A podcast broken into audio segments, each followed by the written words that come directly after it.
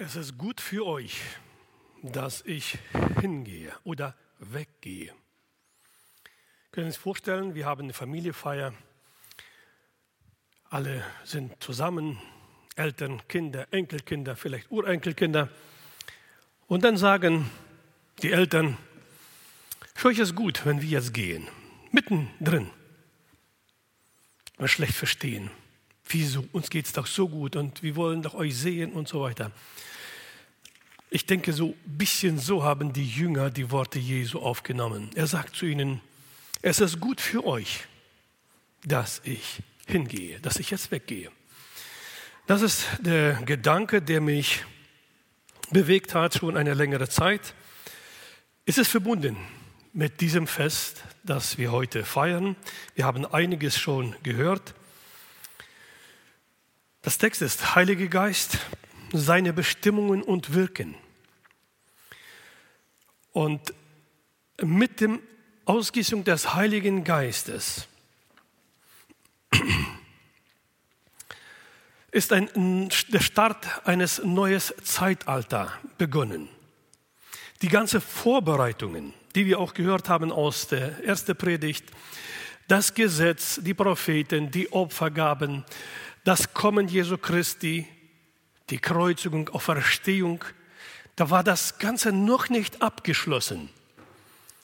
Das Objekt der Vorbereitung des Heilsplanes Gottes ist abgeschlossen mit dem Kommen des Heiligen Geistes. Und ab hier beginnt die Zeit der Gemeinde. Ab hier beginnt der Zeit des Lebens im neuen Zeitalter in eine neue Form. Wir haben einiges aus dem Alten Testament gehört und jetzt ist die neue Form da. Die Form, wo der Geist Gottes in denen lebt, die den Herrn Jesus Christus, den gekreuzigten und auferstandenen, aufgenommen haben in ihr Herz. Und das ist der neue Abschnitt. Dafür, damit dies geschieht, hat Jesus er kam auf diese Erde, er hat gelehrt, er hat gelitten, er ist gestorben, er ist auferstanden. Und dann sagt er, ich sende euch den Heiligen Geist. Und ab da startet das Leben in der Gnadenzeit. Ab da bestehen, äh, starten wir das Leben bis zum zweiten Kommen unseres Herrn Jesus Christus. Dieses Lied war mit einem sehr guten Inhalt. Ja? Das Feuer war zu der Zeit ausgegossen und der Herr wünschte sich, dass wir unter der Leitung des Heiligen Geistes dieses Feuer in uns brennend haben. Das ist, was ich heute weitergeben wollte. Und jetzt widmen wir uns diesem Text. Das ist Johannes 16, die ich lese, sind 17 bis 15, aber wir werden auch die ersten Verse ein bisschen angehen. Pfingsten ist die Geburtsstunde der Gemeinde. Und diese Gemeinde, die hat der Herr sich selbst vorbereitet. Unter der Wirkung des Heiligen Geistes wird die Gemeinde, der Leib Christi, vorbereitet für den Herrn, Jesus Christus. Ich dachte immer, sie wird für den Gott, den Vater. Aber wo ich den Text gelesen habe, habe ich gesehen, er bereitet sich die Gemeinde vor. Da kommen wir noch drauf. Und diese Gemeinde, die heißt die Braut Christi. Und alle, die Jesus Christus als ihren Erlöser und Herrn angenommen haben, die sich vom Heiligen Geist leiten lassen, gehören zur Braut Christi. Und heute wollen wir ein bisschen darüber uns nachdenken, wie stellt sich Gott, der Sohn Gottes und der Heilige Geist, diese Braut vor, unter der Wirkung all dem, was Christus gemacht hat und was der Heilige Geist bis heute macht. Ich lese den ersten, den siebten Vers aus Johannes 16. Aber ich sage euch die Wahrheit, es ist gut für euch, dass ich hingehe. Hier betont er eines, er sagt, ich sage euch die Wahrheit. Äh, das klingt schon danach, äh, das ist schwer aufzunehmen, das ist schwer zu verstehen. So war es auch. Wenn wir die ersten äh, sechs Verse lesen, dann merken wir, warum er ihnen das so sagt. Ich sage euch die Wahrheit. Es ist gut für euch, wenn ich hingehe. Ich lese mal vom ersten Vers. Dies habe ich zu euch geredet, damit ihr keinen Anstoß nehmt. Sie werden euch aus der Synagoge ausschließen. Es kommt sogar die Stunde, wo jeder, der euch tötet, meinen wird, Gott einen Dienst zu erweisen. Und dies werden sie euch antun, weil sie weder den Vater noch mich kennen. Das ist der Grund. Weil ich euch gesagt habe, ist euer Herz voll Traurigkeit. Und deshalb auf diese Rede hin, hier hat er ihnen gesagt, was sie begegnet. Und sie stellen sich so vor, ja Herr, du willst uns verlassen, sagst aber, dies alles wird uns begegnen, die werden uns töten, werden meinen, sie werden Gott dienen. Das ist so widersprüchlich, aber warum verlässt du uns jetzt?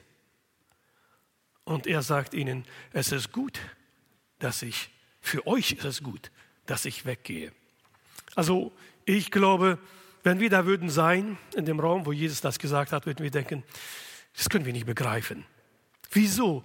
Du willst weggehen und sagst, auf uns rollt jetzt was ganz Schweres zu. Aber das erklärt er ihnen weiter im Text. Und noch in dem vierten Vers weiter sagt er dann, denn wenn ich nicht hingehe, da kommt der Beistand nicht zu euch. Wenn ich aber hingehe, hingegangen bin, will ich ihn zu euch senden. Und somit erklärt er ihnen, äh, es ist ein Plan Gottes, was bestimmt ist. Jesus Christus hat sein Teil, das er zu tun hatte, das hat er vollbracht. Am Kreuz hat er gesagt, es ist vollbracht. Das, was er zu tun hatte. Aber das, was mit der Gemeinde noch zu tun ist und was die Gemeinde auf dieser Erde noch zu tun hat, dafür hat er auch gesorgt. Und dafür hat er den Heiligen Geist gesandt. Und das sagt er hier. Wenn ich hingegangen bin, dann werde ich den Heiligen Geist senden. Das klingt vielleicht so, dass Jesus hier ohne den Vater ist. Nein, so ist es nicht, wird er später auch uns noch sagen. Und jetzt im Vers 8 wird dann gesagt, und wenn er kommt, was wird er dann tun? Und damit wollen wir uns heute ein bisschen beschäftigen. Was wird denn der Heilige Geist tun? Hat Jesus gesagt, gleich in diesem Text sagt er, was dieser Heilige Geist tun wird. Und versuchen wir das mal äh, aufzunehmen und zu sehen, macht, das, macht der Heilige Geist das heute auch noch? Und das stimmt jetzt mit dem Lied, mit dem letzten wirke, sehen wir, merken wir, was der Heilige Geist tut, was er in dieser Zeit heute macht. Ich lese jetzt den Vers 8. Und wenn jener kommt, wird er die Welt überführen. Jetzt passt auf, von der Sünde, von der Gerechtigkeit, von dem Gericht. Von drei Sachen. Von der Sünde, Gerechtigkeit, Gericht. Sehr unterschiedlichen Sachen. Aber Sie sind alle notwendig, damit das, wofür Jesus Christus gekommen ist und was er vollbracht hat, jetzt wirksam werden soll in der ganzen Welt. Und im Vers 9 wird das dann erklärt, was das bedeutet. Und dann kommt das Erste. Von Sünde, weil sie nicht an mich glauben. Wie verstehen wir das? Der Heilige Geist wird sie überführen von der Sünde und dann steht ein Grund, weil sie nicht an mich glauben. Fällt uns jetzt gleich ein, wie kann man das verstehen? Ist der Unglaube an dem Herrn Jesus Christus, an dem Erlöser, eine Sünde? Das ist nicht nur eine Sünde, das ist eine lebensbedrohliche eine sehr große Sünde. Und ich lese das ein Kapitel früher, wo hat er ihnen das gesagt? Johannes 15, 22, da sagt er das. Wenn ich nicht gekommen wäre und sie und nicht zu ihnen geredet hätte, so hätten sie keine Sünde. Nun aber haben sie keinen Vorwand für ihre Sünde. Wer mich hasst, der hasst auch meinen Vater. wenn ich nicht die Werke unter ihnen getan hätte, die, die kein anderer getan hat, so hätten sie keine Sünde. Nun aber haben sie es gesehen und hassen doch sowohl mich als auch meinen Vater. Er spricht nicht irgendeine Theorie an, er sagt, das, was ich gelebt habe, was sie gesehen, gehört, erfahren haben, haben sie nicht angenommen, das ist die Sünde. Und sie hassen mich und hassen meinen Vater. Haben die Juden Gott Vater gehasst? Sie meinten, sie dienten ihm. Indem sie Jesus kreuzigen, waren sie voll überzeugt, dass sie einen Gotteslästerer, Jesus Christus, jetzt gekreuzigt haben und dienen Gott. Er sagt nein. Umgekehrt. Der Vater hat mich gesandt, ich bin in seinem Auftrag gekommen, habe seinen Willen erfüllt. Ihr habt mich abgelehnt, ihr habt damit den Vater abgelehnt. Habt ihr mich getötet, habt ihr den Vater ins Gesicht geschlagen. Das sagt er. Und deshalb wird, werden sie überführt werden von dieser Sünde in erster Linie. In erster Linie. Noch vieles anderes, aber das ist das Wichtigste. Von der Gerechtigkeit.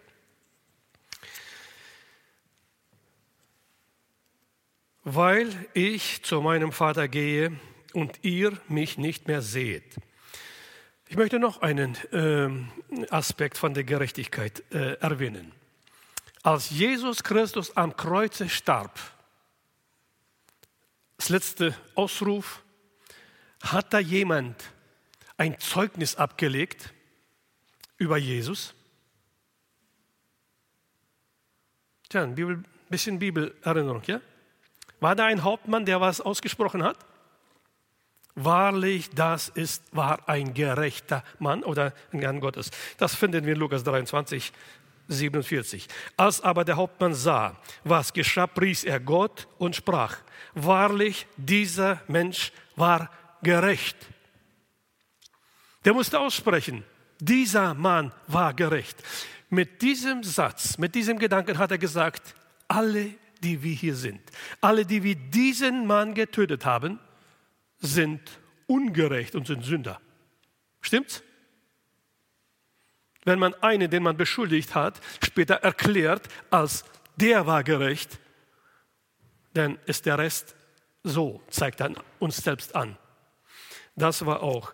Und das andere, er sagt in 1 Timotheus 3,16, da ist so krass klar und kurz formuliert das Wesen der Gerechtigkeit unseres Herrn Jesus Christus. Ich lese 1 Timotheus 3,16. Und anerkannt groß ist das Geheimnis der Gottesfurcht. Gott ist geoffenbart worden im Fleisch, gerechtfertigt im Geist, gesehen von den Engeln, verkündigt unter den Heiden, geglaubt in der Welt, aufgenommen in der Herrlichkeit. Ein ganzes Dossier über Jesus Christus und sein Werk. Und das ist es. Und dann kommt das dritte vom Gericht. Weil der Fürst dieser Welt gerichtet ist. Er sagt, das ist das Gericht. Der Fürst dieser Welt ist gerichtet. Mit dem Tod, mit dem Sterben Jesu Christi wurde Satan besiegt. Er wollte es nicht, dass Jesus stirbt. Da waren viele Versuchungen, dass das nicht stattfinden sollte, von Seiten des Teufels. Durch Petrus sogar, es sei nicht, dass du stirbst und so weiter. Aber Jesus ist den Weg gegangen und damit hat er uns die Erlösung erworben. Und Satan hat einen Pfeil bekommen. Er ist ab da besiegt. Er darf noch wirken, aber besiegt ist er. Lukas 10, 17. Die 70 aber kehrten, äh, kehrten mit Freuden zurück und sprachen, Herr, auch die Dämonen sind uns untertan und in deinem Namen. Da sprach er zu ihnen, ich sah den Satan wie einen Blitz vom Himmel fallen. Hier sagt Jesus, ich sah den Satan voraus schon. Ja, das war ja noch gar nicht vollbracht, aber bei Jesus war vieles so. Er war so fest entschlossen und entschieden, das Werk bis zu Ende gehen. Er sah die Taten voraus schon. Und er sagte, ich sah Satan wie ein Blitz vom Himmel fallen. Er sagte aber im Zusammenhang mit dem, wo die Jünger äh, begeistert sind, Dämonen sind uns untertan in deinem Namen. Und dann sagt Jesus interessante Worte. Noch viel, noch vieles hätte ich euch zu sagen, aber ihr könnt es jetzt nicht ertragen. Wenn aber jener kommt, der Geist der Wahrheit, so wird er euch in die ganze Wahrheit leiten, denn er wird nichts aus sich selbst reden, sondern was er hören wird, das wird er reden. Das sagt er, das steht im Johannes jetzt äh, 16. Er sagt, ich habe im Moment noch vieles zu sagen, ihr könnt es nicht erfassen. Das ist für euch, äh, ihr kriegt das nicht zusammen. Ich will euch verlassen und äh, ich habe euch vorausgesagt, wie schwer es sein wird, dieser Nachfolge, der Weg. Und ihr könnt nicht. Aber es wird jemand kommen, den ich euch versprochen habe, wenn ich gehe, dann kommt er. Und dieser, der Geist der Wahrheit, so wird er euch in die ganze Wahrheit leiten. Hier ist die Frage, liebe Geschwister. Wollen wir in die ganze Wahrheit geleitet werden? Wisst ihr, wir interessieren uns, was passiert mit Israel, was passiert mit der Corona, was passiert hier oder da. Aber wisst ihr, machen wir uns Gedanken, was passiert, wenn ich den Herrn begegnen muss? Wenn er mit einmal plötzlich da ist, wir wissen doch keiner, wann unsere Stunde schlägt.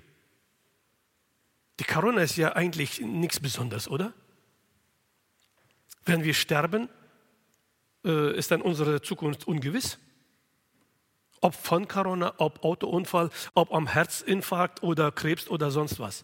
Spielt das eine Rolle für die Ewigkeit und für unsere Zukunft? Ich glaube nicht. Die im Herrn sind, die wissen, wo sie dann hingehen. Und deshalb ist es wichtig, er sagt, in die ganze Wahrheit werde ich leiten. Das heißt auch unter anderem auch wissen, in welchem Stand wir sind und wo wir einmal hingehen werden, was uns begegnet und welche Herrlichkeit wir im Himmel bei unserem Herrn haben werden. Damit, daran sollten wir uns ganz sicher sein. Das ist eigentlich äh, sehr wichtig.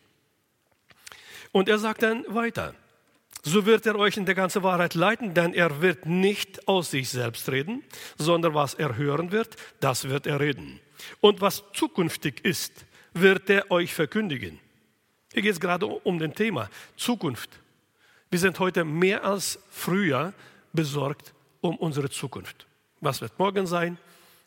Ja, die Inzidenzzahl ist oft interessant. Wenn die runtergeht, werden wir mehr Freiheit haben. Gut, äh, ob die in ein paar Wochen wieder steigt, wissen wir gar nicht.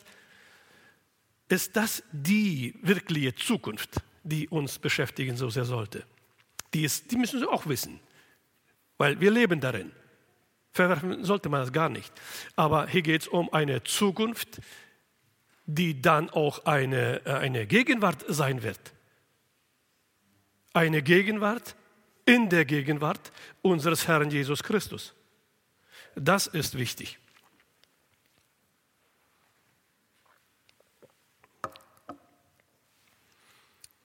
Er wird mich verherrlichen. Was die Zukunft ist, wird er euch verkündigen. Er wird mich verherrlichen. Das ist die nächste Aufgabe des Heiligen Geistes.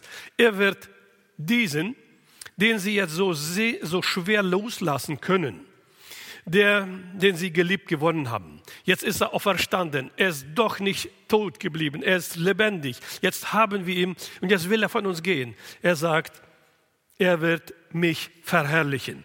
Hier auf Erden. Wo wird Jesus in dieser Zeit sein? Zur Rechten des Vaters. In der Herrlichkeit. Aber Jesus wird weiterhin auf diese Erde durch den Heiligen Geist und durch wem noch? Durch denen, die diesen Heiligen Geist in sich leben lassen, durch ihnen wird er verherrlicht. Deshalb der Heilige Geist an sich alleine macht es ja nicht. Er macht das durch seine Kinder, in denen er lebt. Und er sagt, er wird mich verherrlichen. Denn von den meinen wird er es nehmen und euch verkündigen. Und hier haben wir noch einen interessanten Gedanken. Die Beziehung zu Jesus, die bleibt bestehen. Er sagt, er wird alles von dem meinen nehmen. Äh, ihr braucht nicht denken, dass der Heilige Geist jetzt was ganz Neues für euch ist und was Neues wird machen. Ihr müsst neu lernen.